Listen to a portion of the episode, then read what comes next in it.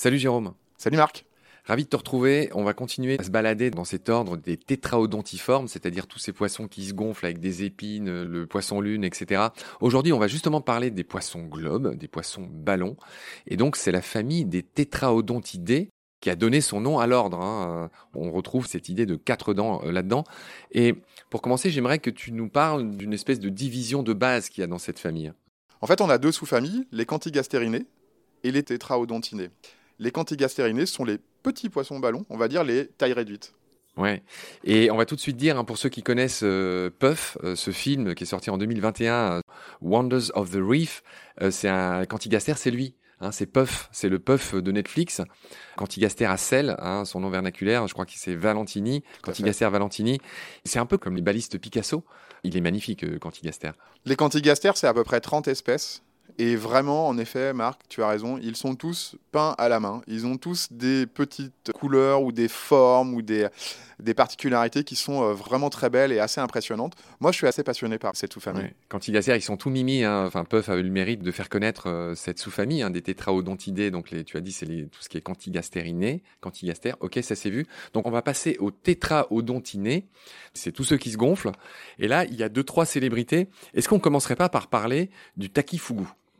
Je crois que c'est une vraie célébrité, hein, mais vaut mieux savoir ce qu'on mange. Alors, explique-nous d'où il vient, c'est quoi le fugu? Le takifugu, c'est le fameux fugu, c'est un tétraodontiné du Japon, qui est sur une zone vraiment particulière, qui est même produit en aquaculture au Japon, parce que c'est un aliment qui fait partie euh, de toute la culture euh, japonaise, et qui est donc euh, cet aliment qui est préparé d'une certaine manière pour ne pas souiller la chair par la tétrodotoxine, donc toujours la même euh, neurotoxines qu'on va retrouver dans cet ordre-là. Et on paye très cher au Japon, mais aussi ailleurs, pour pouvoir en déguster en prenant, entre guillemets, le risque de mourir. Alors, il y a une autre célébrité dont nous avait parlé euh, Michel Ignette, l'ancien patron de l'aquarium de Paris et de Monaco. Il nous avait parlé de l'agocéphalus, qui est aussi surnommé le poisson lapin, qui est un autre euh, poisson ballon, qui a opéré une migration lessepsienne. Je te laisse nous expliquer ce que c'est. La migration lessepsienne, c'est euh, malheureusement des migrations non naturelles qui ont été provoquées par des ouvertures ou des connexions par l'homme entre deux océans ou une mer et un océan. En l'occurrence, là, on parle du canal de Suez qui a connecté en fait la mer Rouge à la mer Méditerranée et qui a été dessiné par Ferdinand de Lesseps, euh, notre, euh, notre compatriote euh, français. D'où le nom Migration lessepsienne, c'est un joli nom que tu viens d'expliquer. Donc voilà, le poisson lapin, lagocéphalus, qui pose problème en Grèce, etc. Il y a eu des cas d'intoxication. voilà, il est, il est, remonté en Méditerranée via le, canal de Suez, tu l'as bien dit. Donc voilà, pour l'agocéphalus, je crois qu'il s'appelle en plus Scélératus, mm. le scélérat. Et il n'est pas le seul sur la zone de la Méditerranée orientale. Il y a aujourd'hui un vrai changement de biodiversité dans cette zone-là. Voilà, on avait fait des épisodes sur ces espèces invasives. On avait notamment parlé du poisson lion, de Ptéroïs. On, on, va leur consacrer des épisodes avec toi bientôt, qui ont envahi les Caraïbes, qui posent d'énormes problèmes, qui bouffent tous les alevins des récifs. Donc pour le coup, c'est vraiment l'archétype de, de l'espèce invasive. Hein. On a aussi parlé du crabe bleu. Bref, je renvoie les auditoristes à ces épisodes. On va se faire plaisir. Alors moi, ancien plongeur, euh, en mer Rouge justement, il y a tous ces aérotrons notamment celui qui, on, dirait qu'il a un masque de Zorro, il est un peu beige avec un masque de Zorro noir, c'est le Diamédiatus, si je dis pas de bêtises, Aérotron Diamédiatus. Mmh. Euh, est-ce que tu nous présenterais pas quelques autres euh, poissons ballons célèbres? Les arotrons, c'est déjà les plus gros poissons ballons. donc, on a à peu près 15 espèces. Dans mes préférés, moi, je citerai l'arotron stellatus, puisqu'on est sur une taille qui fait 1m20. Donc là, quand on parle de becs, on parle de becs qui sont capables de sectionner des doigts. Donc c'est vraiment des armes aujourd'hui sur, euh, sur des poissons de cette taille-là. On va le trouver océan Indien, mer Rouge. On a la Rotron ispidus qui est le plus connu, celui qui est une taille assez euh, commune, on va être sur 40-50 cm, qu'on va retrouver dans beaucoup beaucoup d'aquariums et qu'on va également euh, assez facilement retrouver en plongée.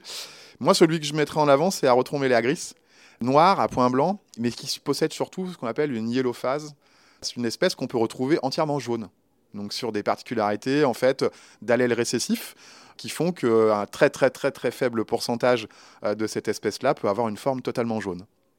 Jérôme, il faut qu'on dise un mot d'une autre célébrité euh, que tout le monde connaît, tout le monde a vu passer, ça a fait des millions de vues, euh, peut-être des milliards sur Internet. Il existe un artiste dans nos océans qui s'appelle, son petit nom scientifique, c'est Torquigénaire albomaculosus. Je te laisse nous expliquer quel est cet incroyable artiste. Meilleur artiste que moi, parce qu'il est évident que mes châteaux de sable étaient beaucoup, beaucoup moins jolis que le sien. Lui, il est capable de créer une rosace assez incroyable. On a, je crois, mesuré des rosaces de plus de 2 mètres de diamètre, tout simplement pour impressionner mesdames ou madame, un peu comme un pan qui va lever la queue et pouvoir euh, dérouler euh, toutes ses couleurs.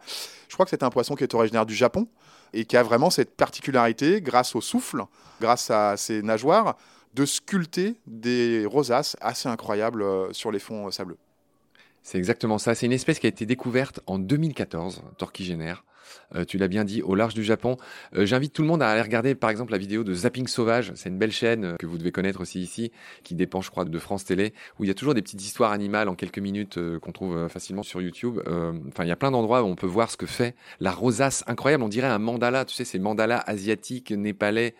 Tibétains, que sais-je, dessinés, sculptés dans le sable. Et moi, je l'ai. Donc, quand on regarde ces vidéos, on voit qu'il fait ça avec sa nageoire anale, si je mmh. je dis pas de bêtises, mmh. qui est érectile.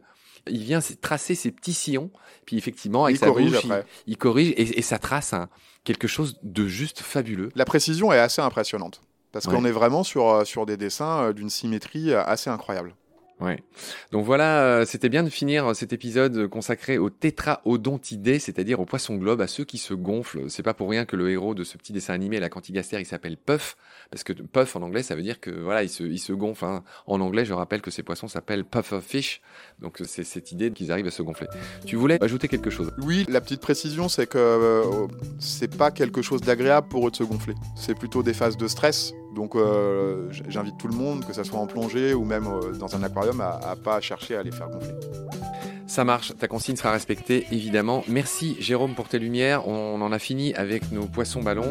Je te retrouve très vite pour euh, les dernières familles de tétraodontiformes. D'ici là, prends soin de toi. Salut. À très vite Marc.